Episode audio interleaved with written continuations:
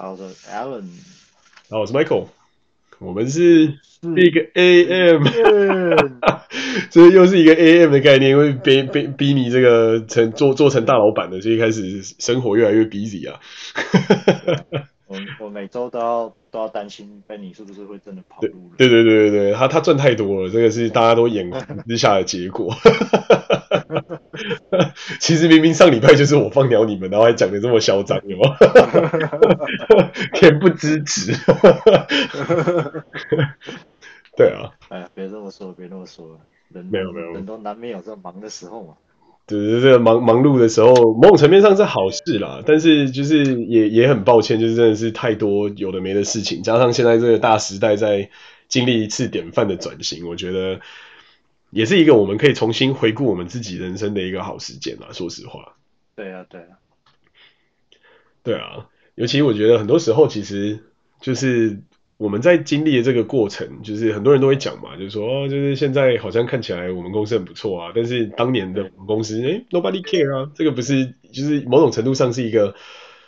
蛮有趣的选择吧，或是蛮有趣的一个过程，就是说，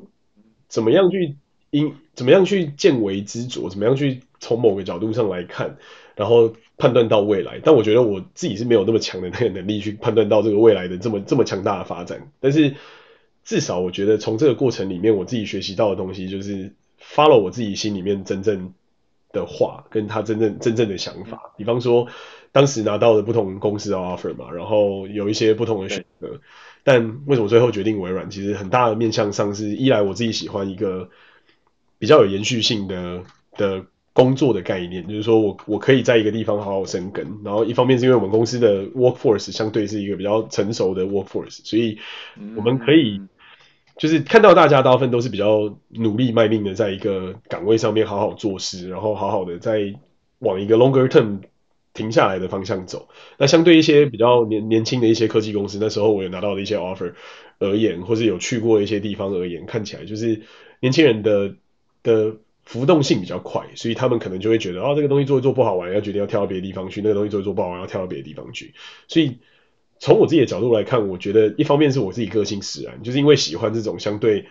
能够一直 cook 一个东西，然后 cook 出一些成果，我再 move on 到下一个 project 的这种概念，这是第一个。然后第二个是当时看到了一些方向的发展，就是我我觉得我蛮欣赏 Satya 作为一个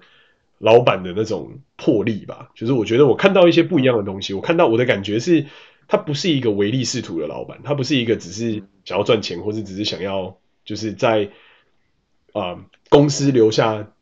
那种 operation excellence 的这种角色，我觉得从我的角度来看，他更是一个想要透过技术或想要透过科技去达成一些本来别人达不成的事情。就包含他自己的段里面写的，他当初很大一个目标是希望科技可以用来拯救他小孩的，就是罕见疾病嘛。虽然很遗憾的，他小孩后来走了，但对，我觉得他的那个心是有放在这上面，就是说很多时候。他希望的是做到把技术拿来用在一些对人类有帮助的地方，而不是说就只是哦，我要用这个技术去赚更多的钱或干嘛。就是我觉得这种理念，虽然很多人可以说这很打高空了，或者说这很屁，但是至少它对我而言是一个很真很真挚的连结。我会觉得我在做的事情是有意义的，然后我在做的事情是有帮助的，即便可能收入可能不见得像当时其他的公进入其他公司来的高，但相比之下，我会觉得。我我对得起我自己在做的事情，我也觉得我做的事情 I'm proud of。我觉得这件事情是我对我来讲比较重要，所以，哦哦哦，这个突然我就突然我就讲了太多话，然后就被踢掉了。我以为你 E 那边 EMP 了。我可能 EMP 应该应该不是，我也不知道到底发生什么事。讲了太多，讲了太多不该讲的话的结论，对不对？还是你讲到什么那个触发的关键字这样？哦，有可能，我们大家都被 AI monitor 的概念。他说：“哎，他已经他已经透过那个 predict predictive analysis 发现你可能要骂劈柴了，所以他就哦，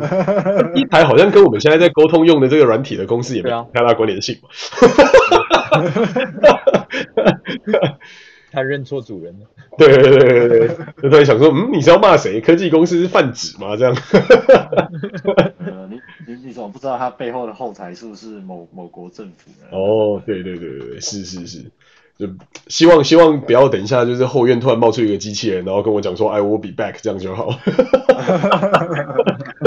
直接透露年龄的一种概念。原来你是 The One 啊！可能离那个，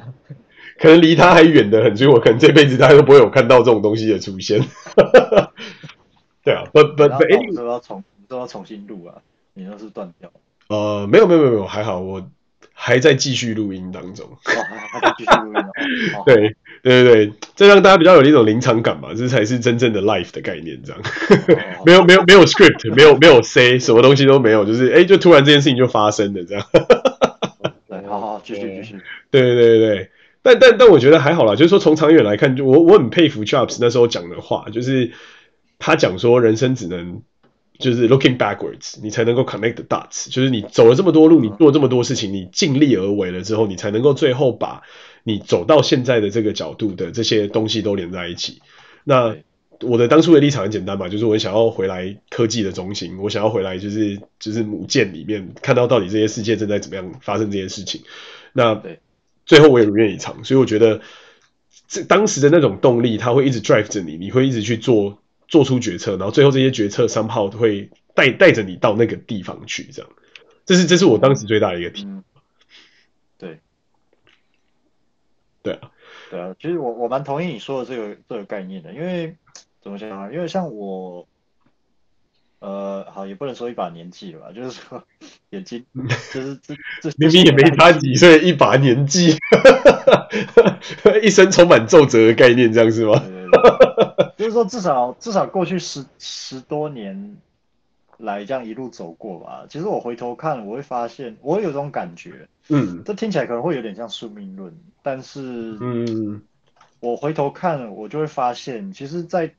在你人生的大方向轨迹上，嗯，这这是我主观的感受，仿佛是有一种，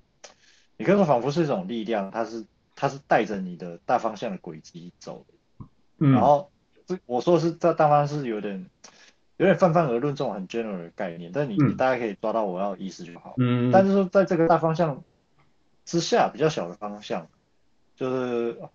大部分时候我我也是很呃，可能我可能会很拼很努力，或是我花了很多功夫，我试图在某个时间节点去做出那个时候我认为对我最有利的选择。嗯，对，但但是但是我会发现，就是说在小方向范围内，也许我我可以去做一些。我我认为，我认为我自己改变。我我随便举个例子啊，比方说，嗯，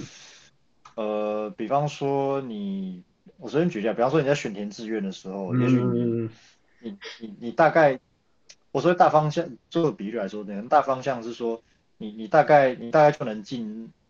那那几所学校，然后但是在科系的选填上，嗯、也许你可以自己决定。可是说当当当你进入了那个。某个 level 的学校进去之后，嗯，呃，你你在那个学校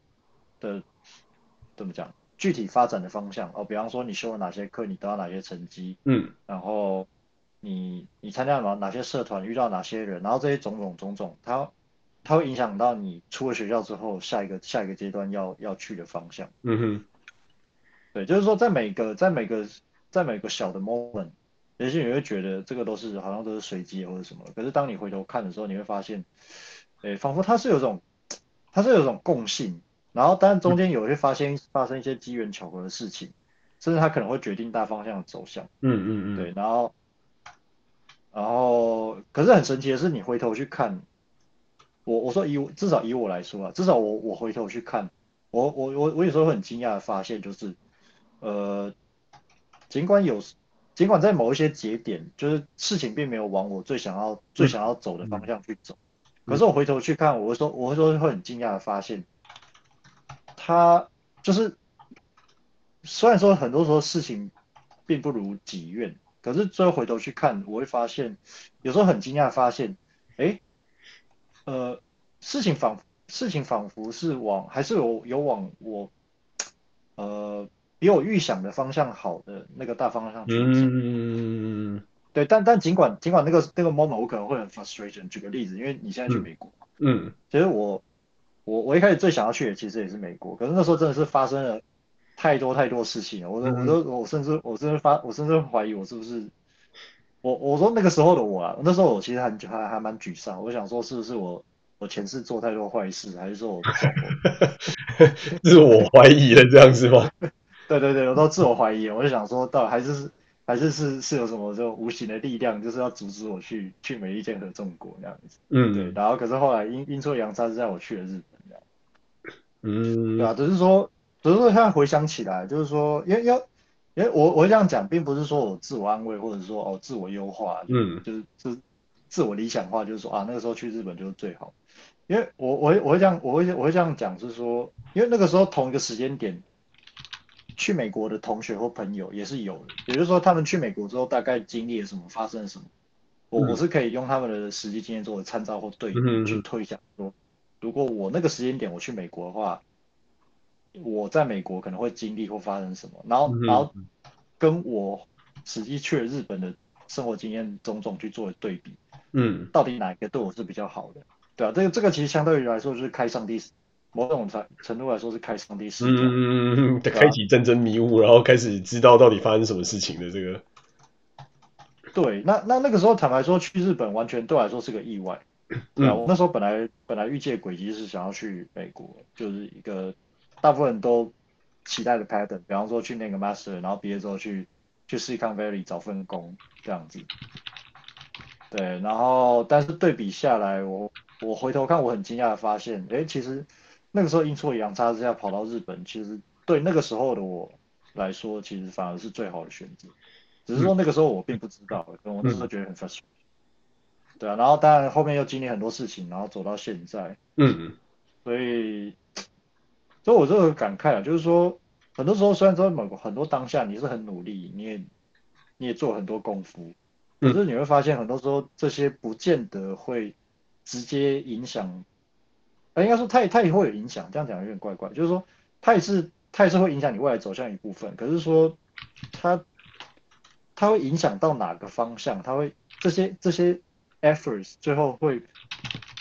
最后会把你带到哪个方向？好像不完全是你自己可以可以决定或规划。我我自己的感想大概是这样。嗯，我觉得是，就是这这种东西。某某某某种层面上说起来玄也玄，说某种层面上说起来神奇也神奇，就是你你心里面其实最想做的那件事情，最后某种程度上还是会达成，只是说时间或者是只是说需要 sacrifice 的东西有多少。然后某种层面上，我觉得我我完全认同你讲的，就是 somehow 活到这个岁数，很多时候会觉得很多东西其实真的某种层面上是个宿命论，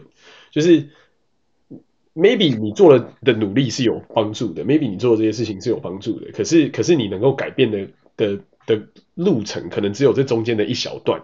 比方说选择的国家，或者是选择的工作，嗯、或者是选择的生活方式等等等。对对对，大概是这个意思。对啊。所以，不过你一开，不过你一开始有提到嘛，就是说，嗯，但是在做选择的时候，呃，你你会有一个。你会有一个原则，就是说你你会选择你心之所向，至少至少就你个人层面来说，你不会觉得后悔。我后来想想，其实这个还蛮重要的。对啊，我我因为很多时候他可能会跟现实利益有一些冲突，但是呃，但是如果你做选择一直有 follow 这个这个原则，至少嗯，从比较理想主义的角度去想，至少你自己不会觉得后悔。我我我觉得这个其实是一件很有趣的事，就是这跟我以前在做一些 project 或者在做一些，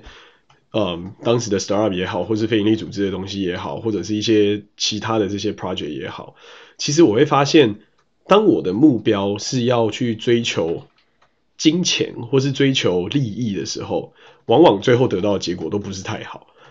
然后，即即便我那时候，因为我家里发生一些事情嘛，然后有一些 des 就就有一点 desperate，想要赶快翻身，这个东西之前有讲过嘛。那，但是我发现很有趣的是，当我今天想要的是去追求把一个东西变好，或者是把一个，或者是改变某些事情，比方说我想要贡献我自己的能力或力量去改变一些什么，或者是去做到一些什么事情，反而在这样的情况之下，这个就是就是之前人家常讲的，全宇宙的都会来听到你的呼唤，就是。我我后来慢慢悟悟出的感触是，我自己的生活的步调跟我自己想要的东西到底是什么？这东西要非常的明确，而且要非常的非常的清楚，知道我自己是什么，不是什么。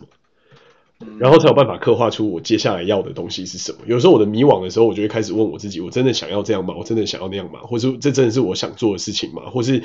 这个东西我做完之后，投入之后的结果，如果不如我预料，我有办法接受吗？嗯，就是我真的觉得 很悬，但是 somehow 很很神奇的是，如果是用这样的方向去去思考，或者去祈求老天的事情。他就会往我想要的方向发展。比方说，我希望我可以回到母舰，我希望我可以在这边学习到东西，我希望可以就是把我的把我所作所为就是贡献给更多人类。诶，三炮这东西就成功。可是当我要祈求就是哦赚个 twenty million dollar 啊，赚个就是十间房子之类，这种东西就从来不会有这种就是这么这么这么简单的成功的这个概念。就可能某一面上上我自己的人生的轨迹里面的。不管是上帝也好，或是那种外在的这种神奇的力量也好，他希望我追求的东西是一些由内而外的东西，而不是一些外在的这种浮华世界的东西吧？Maybe 我我自己的看法是这样。Oh, OK，对啊。哇，那听听你听你讲到这个，我大概可以意识到我跟你之间是就是那个怎么讲，人应该说人生轨迹吧？这个这个算人生课题嘛？就是说他他他。它底层逻辑有一点不太一样，因为因为其实其实以以以本性的偏好来说，我我我认为我我在我跟你应该是不没有太大的差别。其实你你如果真的要我可以选的话，嗯，我也是倾向于去选择，就是可以在一个地方，然后可以踏踏实实的把事情做好，然后我我我也最好不要去考最好。最好不用去考虑什么其他太多乱七八糟的。嗯，我的本性其实是这个样子。可是，可是因为我生，因为因为我我生这一生的发展路径中间，真的遇到太多太多奇奇怪怪的事情，就是逼着我不得不、嗯、不得不去考虑，或者是去去规划一些就是很很现实的东西。你懂我意思吗？嗯嗯嗯嗯，是啊，现实的东西。认同。对，钱钱只是其中一个方面，其中还有很多很多奇奇怪怪的利益纠葛。就是说，他我觉得生生命轨迹仿佛是逼着我，逼得不得不去面对或者是学习这些事情。因为因为，嗯，可是后来想想，这个存在即合理嘛，就是说这些这些东很多很多东西还可能乱七八糟的，但是它既然存在，那它必然有它的道理。嗯，对，那。其实以我本性来说，我根本是不想要去看或者是管那些东西的，就最好离我远一点。对，嗯、但 但是你知道，很多时候事情并并不尽如人意，就是他他竟然出现在你生命中，你就是有的时候就是逼得你必须要去了解、去处理、要去面对嘛。对啊，那那只是说，对啊，然后这一路走来，我觉得对我来说是，我不知道怎么讲啊，就是说。因为因为我的个性是，我会想要把把一件事情去把它看清楚我想清楚。嗯，但但这这一路走来，我觉得你要说收获嘛，也算是有，至少就是很多所谓乱七八糟的什么所谓小回数之类的那种怪怪的东西。嗯、对，但至少我我认为现在我可以把它看得比较清楚了。那、嗯、那就是说，但是但是我我还是会想要。追求或是走向一个就是，呃，可以让我安心，就是不用去不用去担心或者是嗯烦恼一些奇奇怪怪的事情，就是可以让我安心的，就是过好自己的生活，然后做我自己想做的事。对，但对，但但至少这这一路过程走来，他他强化了我从正面思考嘛。如果正面思考的话，我觉得他他强化了我去看，有能力去从很不一样的。人啊，或者事情的角度去，就相对更完整去分析一个事情，或是整个局势的走向，对啊，我觉得这个这个可能是，如果我一直待在一个安相对安稳或安逸的环境，可能没办法培养出来的能力。我觉得，我对啊，我我我我也蛮认同，就是这这之前不知道谁讲的那个生于忧患，死于安乐的这个概念嘛，就是、哦、对对对，就是生于安乐是死于忧患，某种层面上我觉得蛮正确，就是。因为因为 at the end of the day，人类还是依照丛林法则在生活嘛，就是除非你今天是食物链的的顶层，不然你在食物链的中间或下面的时候，你永远都是有可能随时被当韭菜收割嘛。那会，呃，你说，啊，哦，没有，我只想你刚刚说那个生于忧患，死于安乐啊，这个我想补充一点，嗯，就是从从一个小小的过来人的有限的经验出发，我想要对这个做一点补充，嗯，就是你可以死于安乐的前提是你你还你在这个忧患的过程中，你还你还真的活到最后。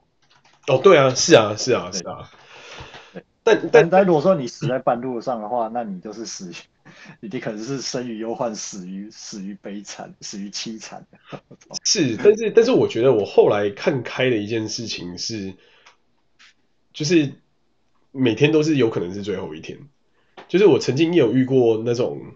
就是前一个前一个晚上还跟还跟他打招呼的朋友，隔天他就走了的这种事情，所以。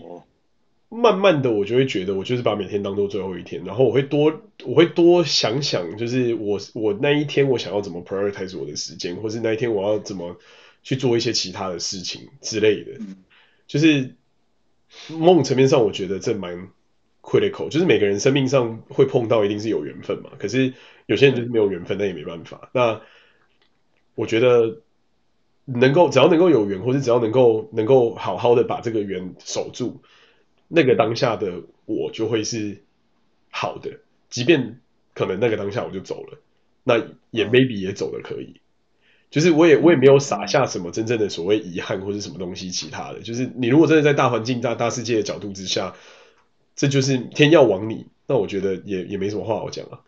就是对啊，这这这有点像我们当年去看的那个那个什么花灯，那个我永远都记得啊，flu 猴啊，嗯。去看完 flu 猴之后，我就得了超严重的 flu，然后 所有所有人都没有得到 flu，就只有我得 flu，我就觉得那那就是天要亡我也嘛。可是最后我我也没有因为得到 flu 就死了，然后后来就 SARS，然后什么乱七八糟的事情，那我就觉得那那 maybe 哦，在那 SARS 是之前了，SARS 是之前，后来后来就什么肺炎或什么有的没的，那我就觉得就是有的时候你会得到一些什么东西。或是你会遭遇什么东西，maybe 那个可能就是你认为是最糟的过去。可是当你挨过了之后，可能你就又重来，你就也不会重新去想那些东西又怎么样。但是就是杀不死你的，不会让你变得更强壮，但是会让你知道杀杀在有人在杀你的过程之中，你要防范什么东西。我觉得这是我最大的 learning。对，对啊。然后到最后会不会死于安乐？我觉得是自己的定义。就是如果你觉得你现在已经 OK 了。走了也无所谓，那你不管怎么样，你永远都是死于安乐。就如果你永远都觉得你还不够，或是你觉得就是这些东西都还都还不止不足以让你就是这么快的离去，那真的就永远都会死于忧患。我我的看法反而比较偏向是这样，所以我觉得这东西到最后回到根本上是你自己心里的想法。对然后创造出这些东西，就就有点像那个佛家、道家讲的一样嘛，就是你的内心即世界的的的这种的这种概念，就是到最后到头来会 care 你的人就是那十 percent 的人，完全憎恨你的人就是那 another 十 percent 的人，剩下八十 percent in the middle 的人都是。Don't give a fuck about you 的人，所以，对啊，所以我你就是到最后就是回到回到最终就是什么，就是好，你自己有多少能力干多少事情，然后做多少事情。当然，你有时候还是觉得社会不公，你有时候会觉得这些东西分配不均或者怎么怎么样。但是 at the end of the day，你如果能够觉得开心，然后你每一天过的日子都是舒服的，那 maybe，那也是足够吧。我我觉得至少以现阶段的我的想法是这样。当然，这东西是流动的嘛，可能会改，可能会变。就像我当年觉得哦，家里发生事情了，我应该就是世界要天崩地裂。但是我也我有一转眼就又活了十几二十年，又活到现在，就觉得好像也没有真的就是这么天崩地裂嘛。对，哎，不过说到这个啊，我最近我最近有时候会在想一些事，想一件事情，就是说，嗯，因为因为我刚好提到嘛，就是说我我人生到目前为止经历了一经历经，我我我不敢说很多啦，但是至少。至少可能跟大部分人比起来，经历了很多乱七八糟、奇奇怪怪的事情。嗯、对，但是很神奇、很幸运、很幸运的是，到 at at the end，就是说我我还算可以全身而退。然后，哎，回头还回头来看，我觉得也蛮神奇的，就是说，好像他也，好像他最后也没有真的对我伤筋动骨，嗯，到或者是造成什么不可挽回的伤害，就都反而都哎，反而是经历了这些风浪之后。呃，他让我，对啊，他他让我可以把，就是很多事情看得更清楚，或者是说至少对对于那些可能还卡在里面啊，或者是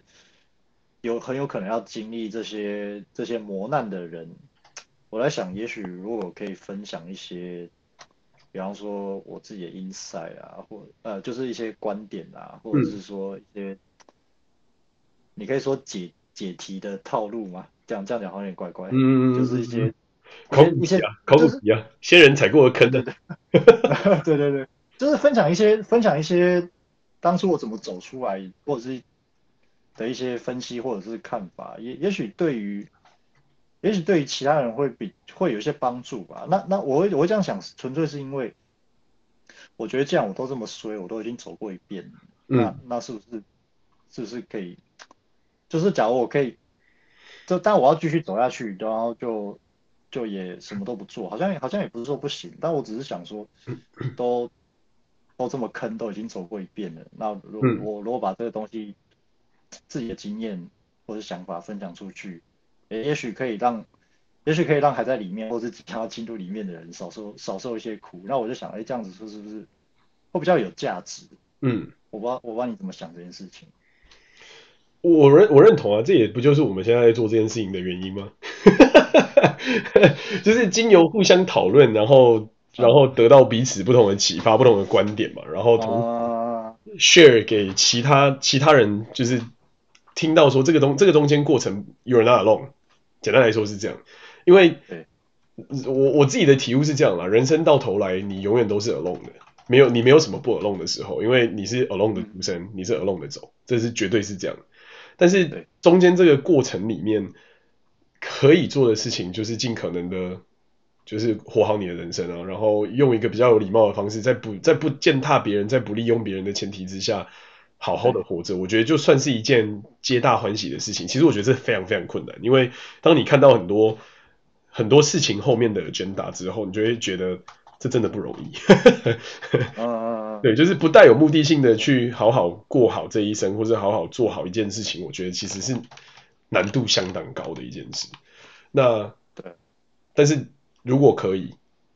就是这样做啊，嗯，对啊，然后走过的坑，摸过的石头，看看能不能留一些东西给后人，就是讲讲说，哎、欸，在这个地方有坑啊，不要踩啊，或是像我们这个 Benny 老大一样，嘿，赶快冲一下去买个比特币，就是发财了这样。我我没有我没有比特币，要买些块不能买比特币啊，买比特币没有涨值空间。这个对 Benny 老大的这个坑踩的多啊，所以他能够 share 给大家的东西也多啊。哎呦，真的，我我我听你们这样讲，其实就啊，我也蛮认同你们的想法的，对啊，就是，但是我觉得。其实，嗯，就我最近啊，我最近有一个经历，我觉得还蛮特别的，嗯，跟你们分享一下，嗯，就是，哦，我有一次，我最近去那个去泡一次温泉，嗯，好，你你我不知道你们会不会就是泡温泉泡一泡会有一点晕眩的感觉，就是从温泉里面站起来，会啊，就是如果你泡太久的话，那那你在晕眩的感觉，你会感觉到什么？我其实完全没有感觉，我就是想办法赶快先不晕，然后再站起来。OK OK OK，那我我蛮喜欢就是就是遇到这种状遇到这种感觉，因为我每次在晕的时候，我都会有一些人生的体悟会跑出来。只是那个要要放那个回马灯的吗？有那么严重吗？人生跑马灯的过程。就是，每一次啊，在晕的时候，你都会觉得，哎、欸，好像你也不是你了。就是你你你你变成一种很单纯的存在，然后你你你不知道你自己是谁，然后对对，你也你也不，我我插一句，你你要不要赶快去做健康检查？我不是开玩笑，我我我我没有那么执着于活着啊，所以 我也啊，继续 那那那种感觉就很特别，就是哎，你也不知道到底到底你是谁，然后到底你在干嘛，那一刻。怎么样都不重要，直到直到你有一个念头说，哎，好像快跌倒了，然后或者是好像快晕倒了，嗯，然后你要撑住个什么东西，比如说你要手撑个地方，或者是找个地方坐下，然后你才会再再把自己的意识找回来。嗯，就是一个平时体验的概念，就对。对对对对对，就是突然那一瞬间，其实是你是没有什么感觉，而且你没有知觉。嗯。然后我在这最最近这一次，我就这一个这个经验特别的长，大概经历了、嗯、我不知道经历了多久哎，但我体感上可能经历了超过一年的时间。你说就是在那个在那个那个 limbo 中，你已经度过了一年，类似精神时光屋的这种概念，就对。对对对对，然后在那个那个时间点是这样，就因为你不知道你是谁，嗯，对，然后你也没有一个既定的框架，就是你活在这世界上的框架，所以变成说，嗯、你在那过程中，只要稍微有一个念头，就是说我想去买个东西，然后你就会自己。编造一个完很完整的情境，说哦，你走去某个地方买了什么东西，然后 买到了什么，嗯，就很像做梦一样，买到了什么，然后呃，买完了之后过了就是过了多久，你可能拿去退货啊，或者拿去穿起来，然后最后结果是怎样？嗯，然后只要你有稍微闪过一个念头，或者稍微闪过来说哇，有有一个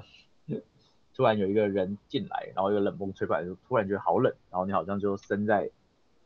生在一个很俄罗斯之类的地方，然后在那边过了一生，然后又回到了现在那种感觉。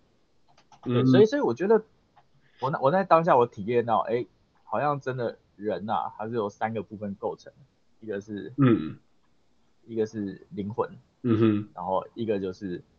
你自我的认知，然后再一个才是肉体，嗯，所以当下我是失去了所有的自我的认知，嗯，所以。所以我就觉得，其实很多时候，呃，也许不是命运，它带着我们走过这一切，嗯哼，而是只是因为我们，当我们在某个瞬间走到尽头的时候，嗯，我我们会突然开始下一个循环，嗯，就是说，其实我我在我在那泡温泉的时候我已经死掉了，但我自己不甘愿，所以我又回来。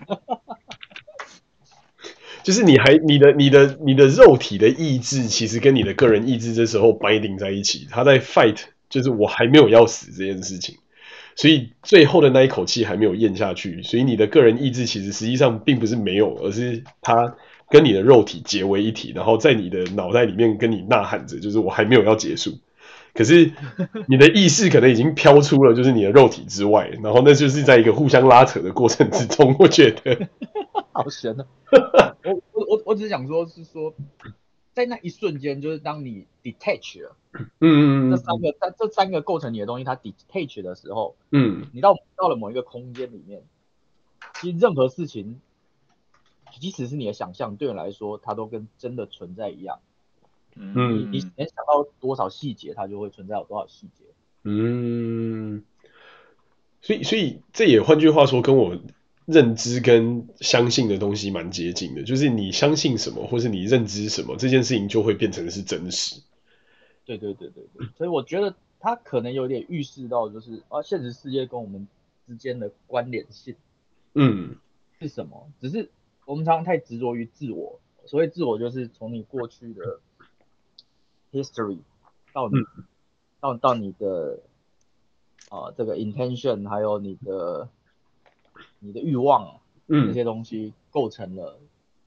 我们，我我我，它比较像是一个像是滤镜的东西啊，嗯嗯嗯，就是就是什么东西你看到了，你都会对它有一种感觉，嗯，它可能是一种喜欢的感觉，不喜欢的感觉，或者是你对某件事情，这个世界上存在的东西，它的认知，就有人喜欢青椒，有人不喜欢青椒，嗯，对对对，那那这些所有东西其实都像一束光一样，当它照到你的身上的时候，你会把它过滤成不同颜色。嗯哼哼，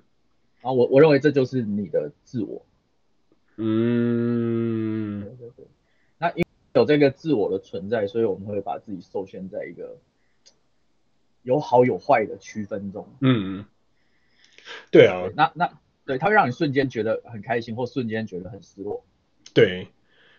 就是你自己的，你自变变成某种程度上是你透过了这个所谓的七情六欲来限制了你自己本来。生命中的可能性的某种程度，对对对，所以所以我现在其实蛮，就是一直在想这些事情，然后其实有时候蛮蛮放得开的。我觉得其实其实好坏真的是由自己定义而已。是，我我认真真的觉得是，这这这道道理就有点像是今天你要花一笔钱，跟你要你赔了一笔钱，或者你今天赚了一笔钱，你得到一笔钱，或者是你得到一个什么东西，或者得到一个一个朋友，失去一个朋友或什么之类的这种东西，其实到头来都是你自己的定义，在你的思绪里面去造成你对于这一切的环境认知的落差。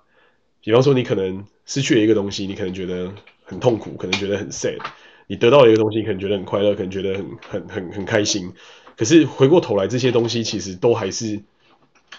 就是都跟你没有这么直接的关系如果是外界 trigger 的话对啊对啊譬如说你今天买到了一个限量的啊 hermes 的包包 嗯然后你配了很多货买到你觉得很爽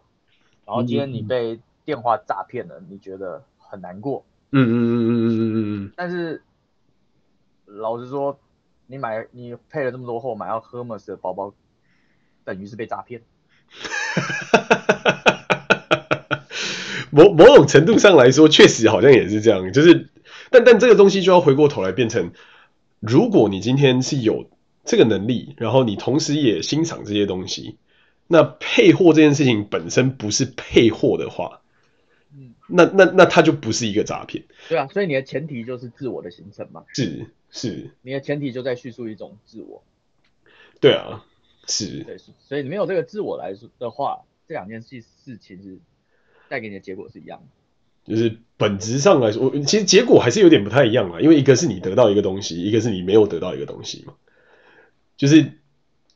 本质上，我觉得有有有实体的物品的买卖还是会有区别，但是但是我觉得更好的比方是说。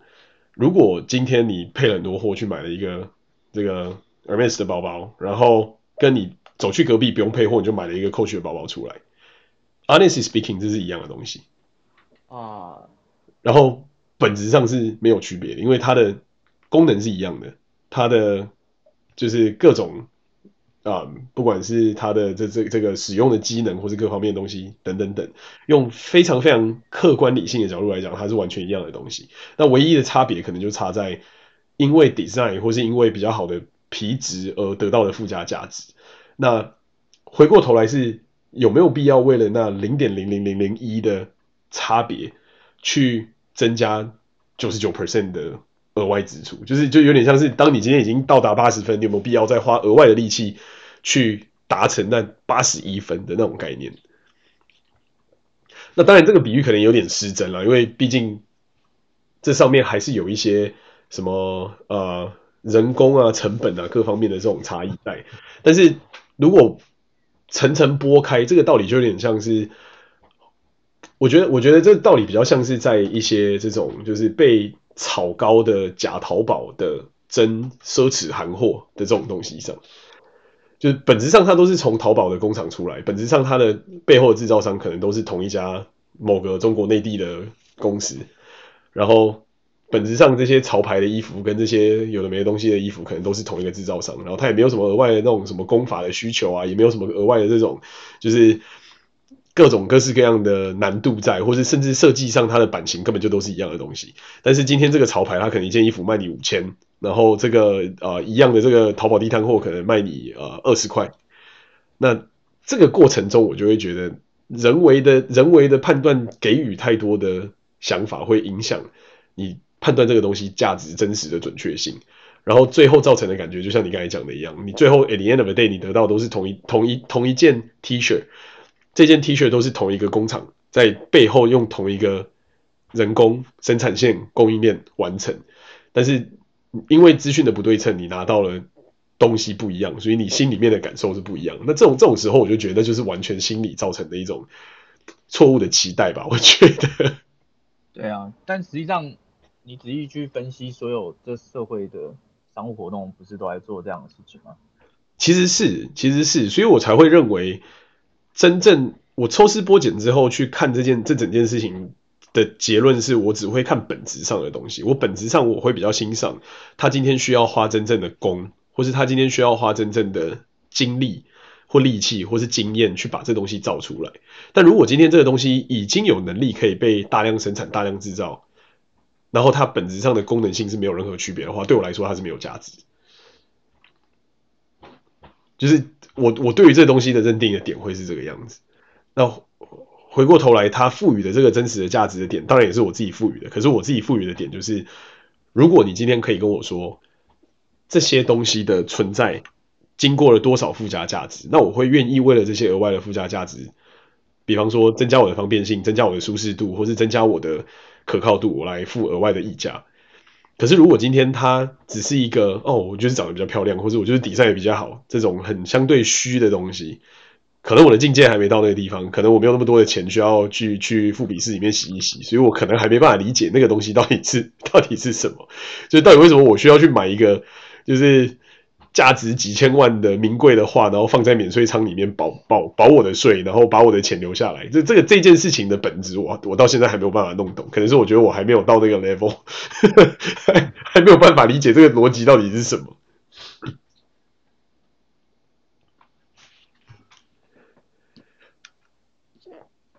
对，所以认同你的说说法。哎，Allen 不在了。对啊，他好像被老板 call 回去开会。我正想问问看 Allen 的想法，他竟然被 call 回去开会。对啊，我相信他一定说有想法可以分享的，但是三号他好像就就就突然就被 call 走了。OK，对啊，没有，主要主要是想说，对，我觉得。一切好像真的都是没有自自己的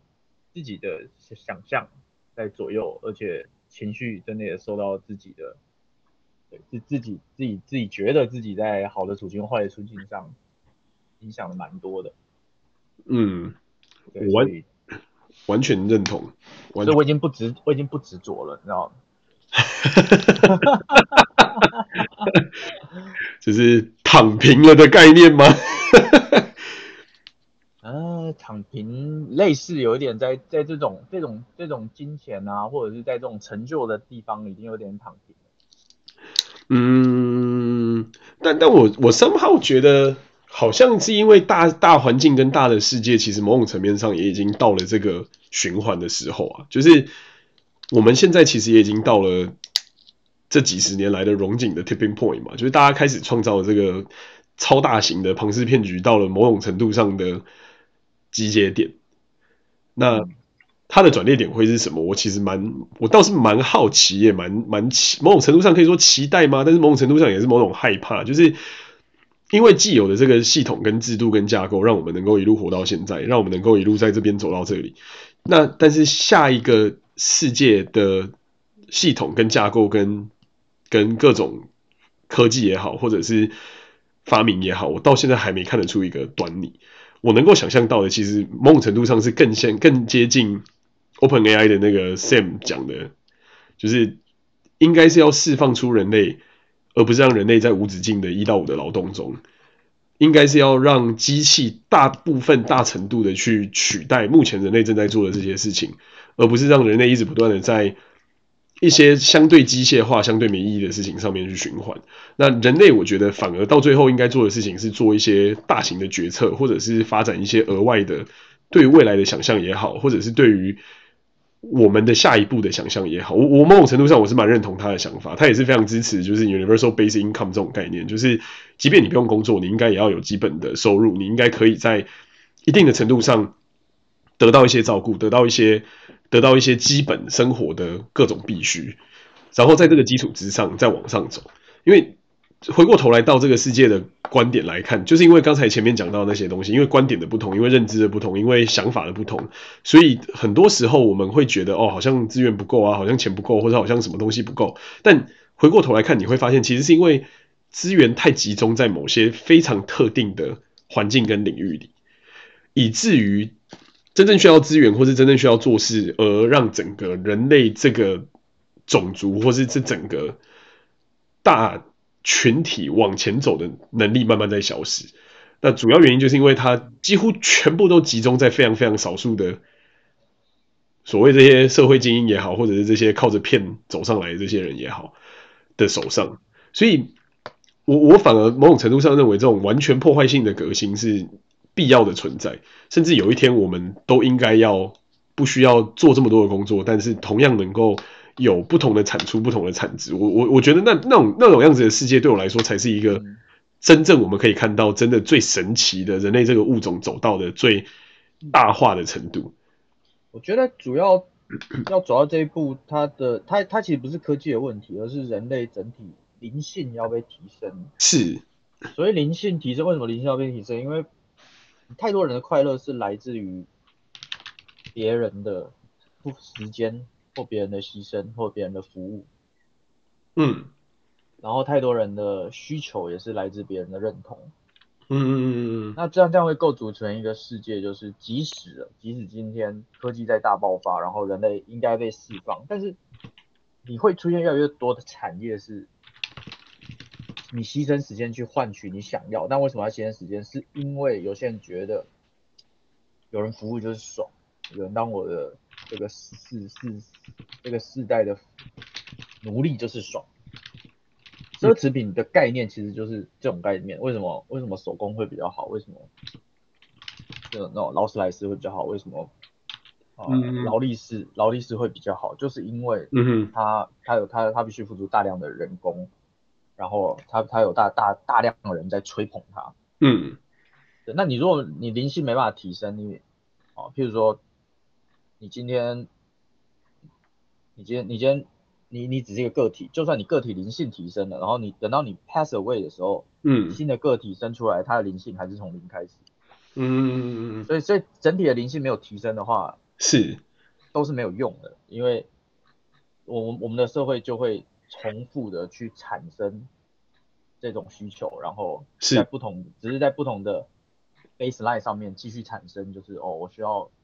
别人帮我做事啊，我需要奴役别人的这种需求而已。嗯，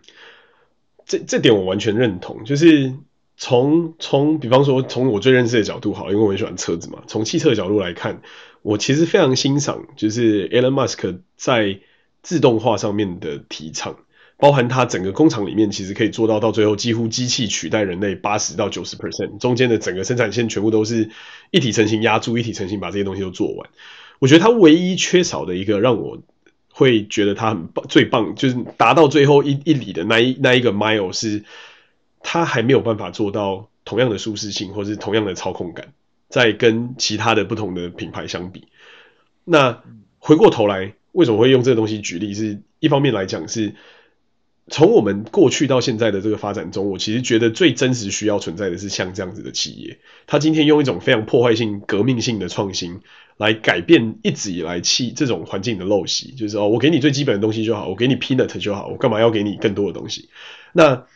也因为有这样的企业的存在，它的目标跟愿景并不是在我要赚更多钱或是要干嘛，它的目标跟愿景是在它要创造一个以能源为主的整全球网络。车辆只是他达成这件事情的其中一个媒介，那所以在这个过程之中，他可以用非常大量的投入去改变整体人类的工作环境，跟整体人类的这种就是对于这些东西的看法，所以他就不是那种奢侈品的哦，什么要多少手工打造件啊，干嘛干嘛有的没的东西。当然，那个东西我认同它有它的价值存在，因为就是有这些特定的艺术家嘛。但是这种东西我觉得非常主观，所以我没有办法一概而论。因为从我的角度来讲，绝大多数的艺术都是。骗钱的东西，虽然很很很不想要这样，很不想要这样子，就是一一竿子打翻一船人。但是从我的角度来讲，为什么会这么说？因为很久以前我看了一个现代艺术的展览，那大家应该都有认识 Andy Warhol。哦，我知道。Andy Warhol 本身就是一个，他他讲的其实很多，他他他真的其实是一个蛮靠北的人，但他也靠着这个系统达成了他所有的目标。那他讲了一件非常靠北的事情，就是所谓艺术不就是用疯狂的溢价在卖给那些想要买你那些东西的人嘛？他用一种非常鄙视大家的角度，就是我是创世神，我创造出这些东西，大家要来买我的东西，只是因为你觉得我的东西好像很屌，那那我就把我的东西包装的好像很屌，然后用超高的价格卖给你。In which case，他最后也成功，他就有点像是现代的这种网红的这种概念，是当年的那个时代的网红，他很知道怎么运用媒体，他很知道怎么运用这些各种社群的力量，或是各式各样的这种力量，把他的东西包装到。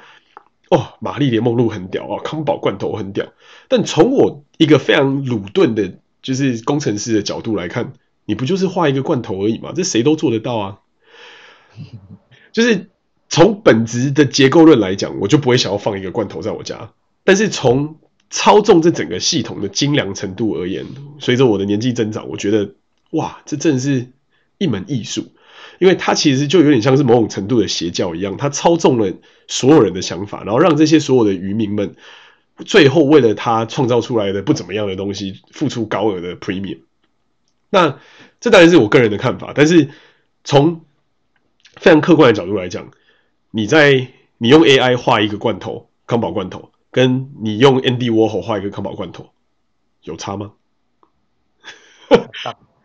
差不多吧。这从我的角度来讲，这是完全一样的东西啊。我也可以用 AI，然后我就把它印出来，然后我就表框放在上面，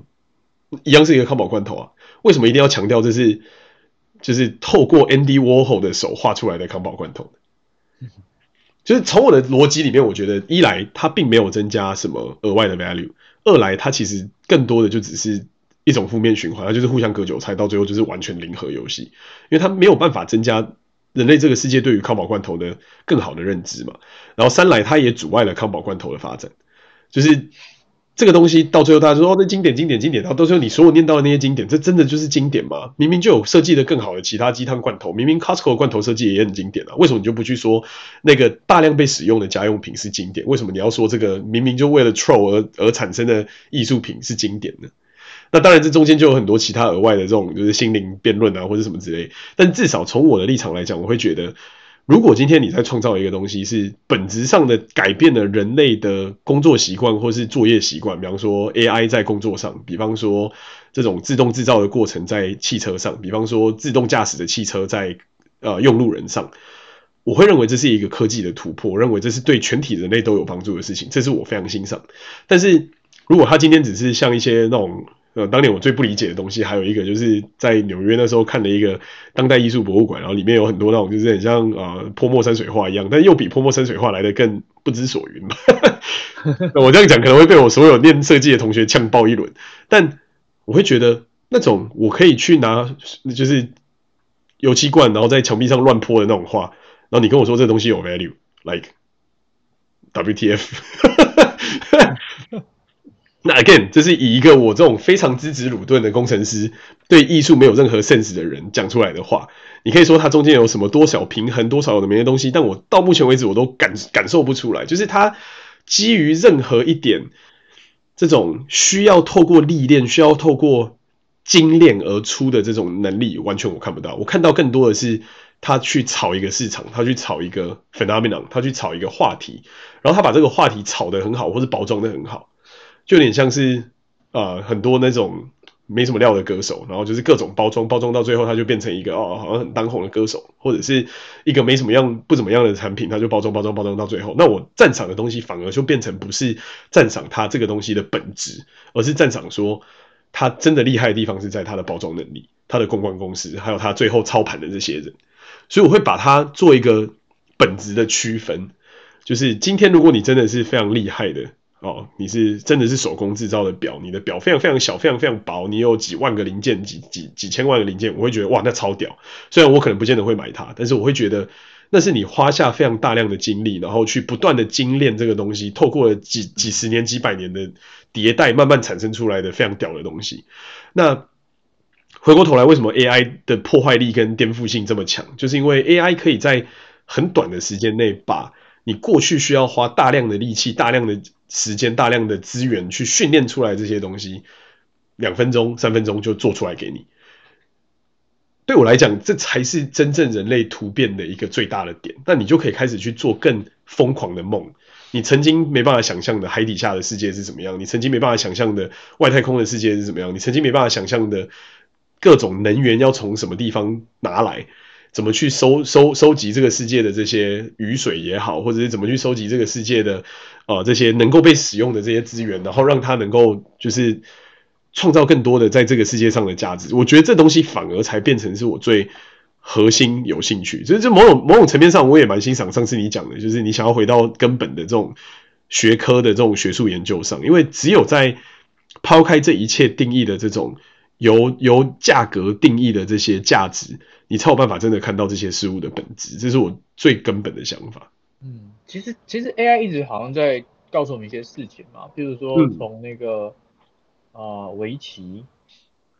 开始，嗯，他就一直一直在跟你说一件事情，就是说，呃，我们可能还要再花很久的时间，甚至我们有职业的，呃，就是联联盟去发展这这这一项事情，是因为我们当初觉得它是无限的，嗯，它无限的无限的可能性，嗯嗯嗯，但但今天 AI 出来的时候，它直接弄它直接把呃，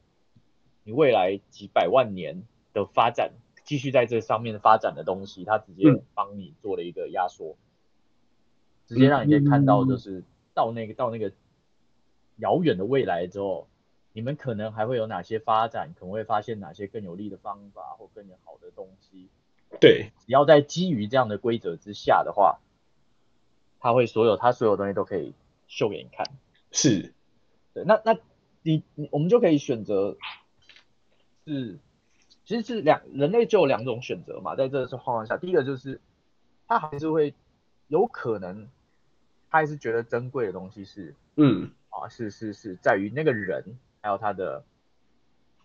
他的故事，嗯哼，就是创作的这个人还有他的故事，或下棋的这个人还有他的故事，嗯，然后他推进的是人类这个个体它的极限，是，那有另另另外一种可能就是我们完全不要管它了，我们把精力放在。AI 还不能达到，我们直接把 AI 当做我们自己的一部分，就表示我们已经攻破它了。嗯，对，那那我们从围棋，围棋是个比较简单可以理解的概念。那你如果从哦、呃，像是 Midjourney 啊，或者是什么？对啊，呃、对啊，就是画画那个画画的 Generative AI 这部分的话，你直接从这里去想，那它是不是画画这东西也是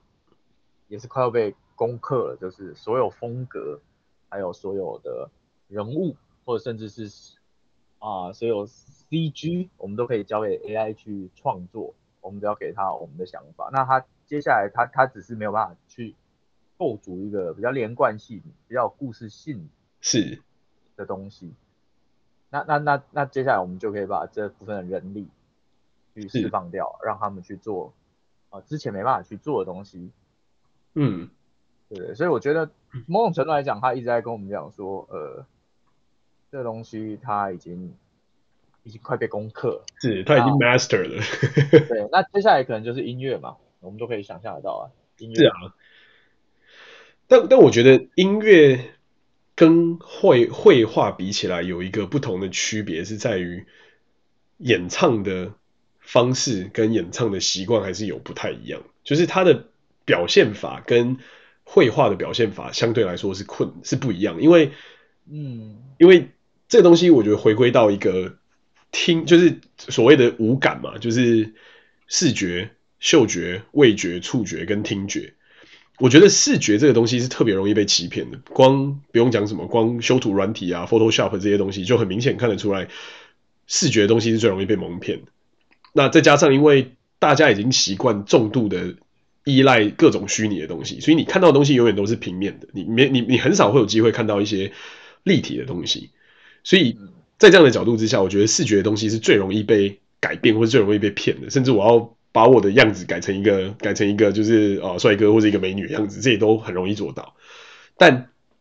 声音的东西，我觉得听觉的东西相对是困难，因为 computer vision 存在已经很久了嘛，因为你必须要看到你才有办法去做判断。这个一直以来都是人类仰赖使用电脑或者使用机器最主要的工具之一。可是使用来使用超声波啊，使用 LiDAR 啊，使用这种各种所谓的这种听觉能力的东西，对机器来说反而还没有那么容易发生。甚至一直从过去到现在的整个混音的发展史来讲，它一直都是相对落后。但但你这样说法是，你觉得它是一个，呃，它是一个，它是短时间没办法被克服呢，还是只是时间的问题？我觉得这是时间的问题。那时间问题，那就。At the end，它一样有可能会被克服，但是至少在我们看得到的这段时间内，我觉得最困难的点是在于你要怎么用声音去诠释一个感情，或是诠释一个表情。这个东西是很多科学家在做 robotics 的时候在做。那时候去日本的那个，哦、但但是但是你、嗯、你这样说起来，那其实很多人也没办法做到啊。是啊，所以所以所以为什么？所以为什么我会说这就回到本质？今天他真的是一个非常厉害的演唱家，或是一个歌手。比方说，是什么呃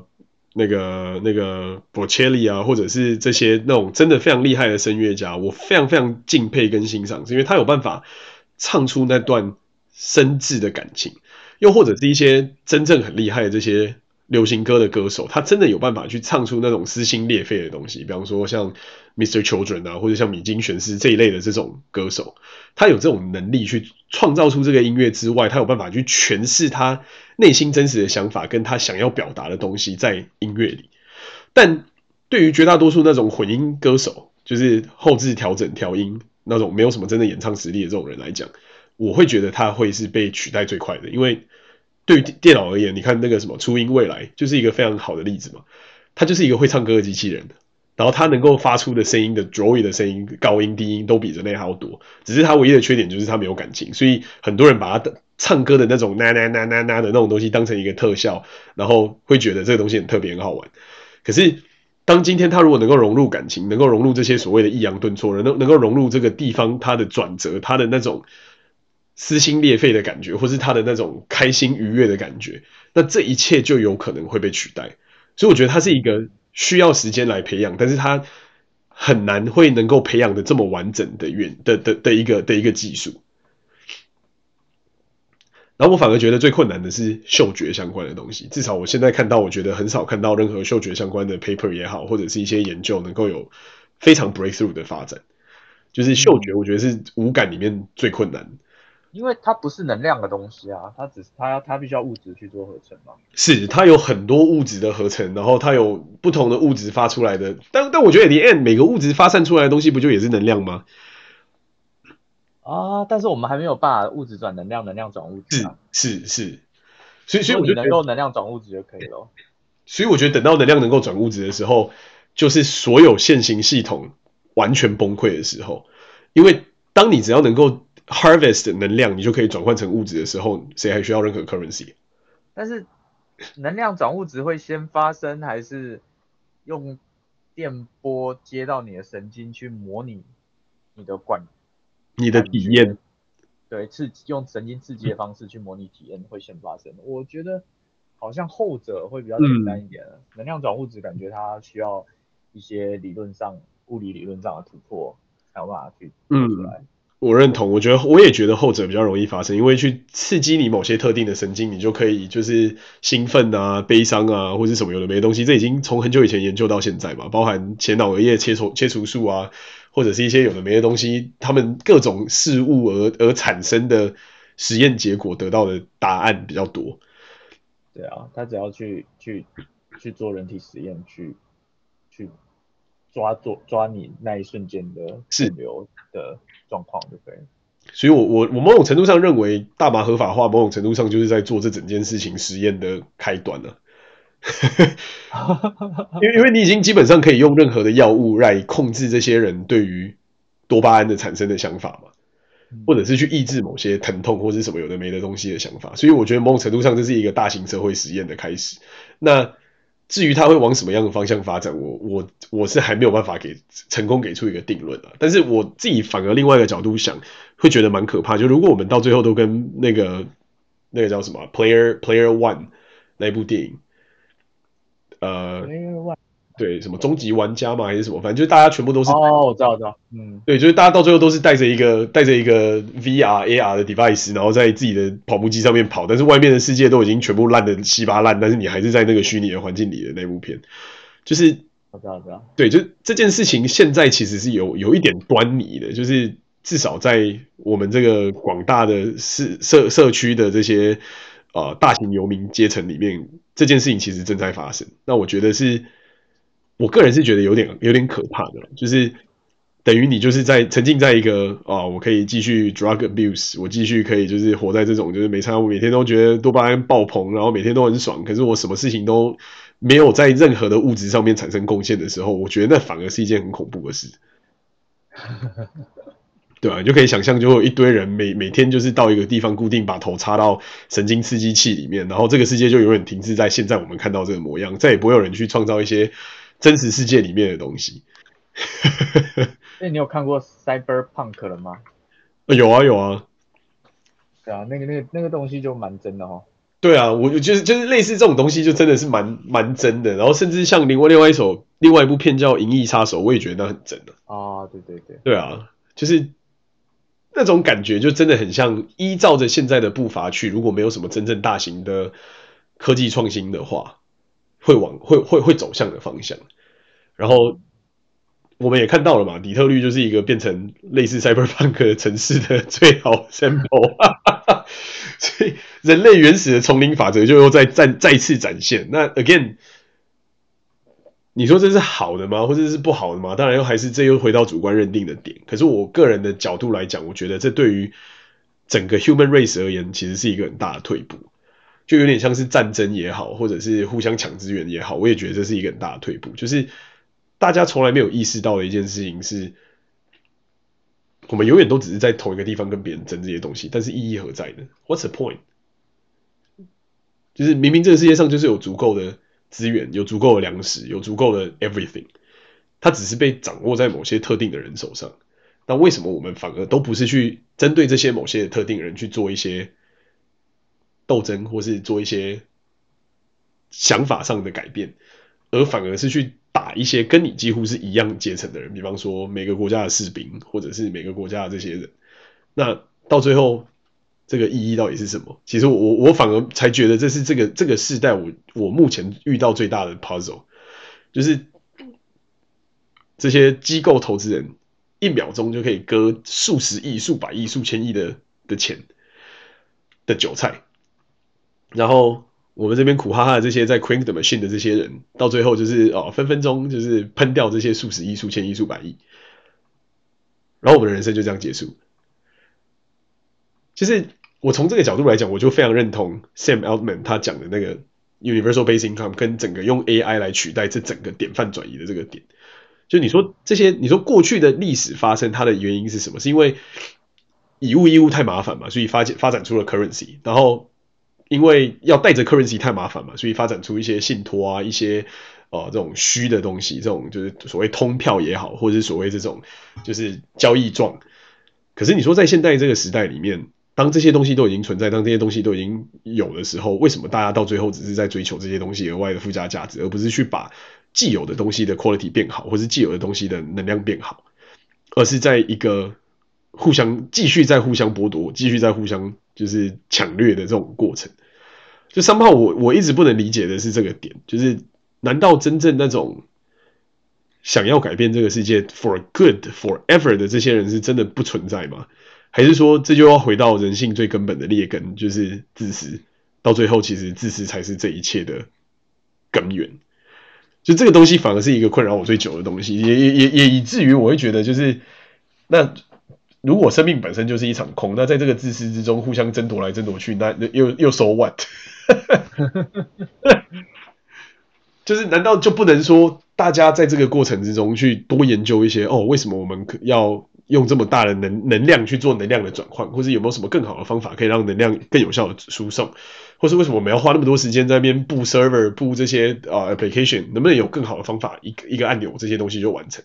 或是能不能有更多的这种贴身的服务？比方说，你今天需要什么东西，你可以用一个 chat，它就可以自动帮你把这些东西都搞定，而不是在那边你要联络他，你要联络他这边呃挂网等长荣航空等到等到就是天荒地老。就是我会觉得很多这些东西都是可以用非常智能的方法去改变，但回过头来，就像你讲的一样，这些改变不会发生的原因，就是因为前面的这些人已经站在这个滩头堡上，他不想要让你去触碰他的利益。所以以至于这些东西永远都会停滞在现在这个模样，因为它就是对他而言最好的 local maxima。嗯，没错。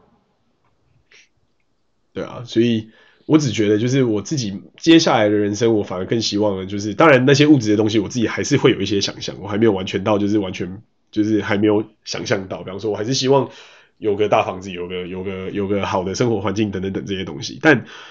on the other hand，我更希望的是能够看到这种真正的人性的光辉也好，或者是真正透过一些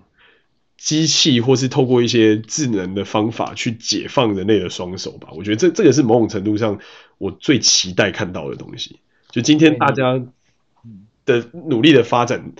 是为了我们的生活都变得更有趣，会变会会生活中有更多可以 share 的故事，或是更多可以 share 的东西，而不是哦，我有我有比你多两块钱，你有比我少两块钱这种无聊的无聊的这种 compete。我我也是这样认同啊，就是我对于未来接下来的发展也是非常期待啊。对啊，感觉上变化越大，其实越好。是。因为它才会是完整的典范的转移嘛，然后才会真的去 fit in 我们现在正在看到这个这个世界上正在发生的事情，嗯，就那才是本质上的东西啦。就但也也不是说那种虚的东西就不是真的，但是从我的角度来讲，我会觉得到最后我还是比较倾向我。比较想想要看得到的东西，吃得到东西，碰得到东西，听得到东西，摸得到东西，看得到东西，而不是所有东西都是在刺激我的前脑额叶，然后让我产生一个奇怪的想象。但是，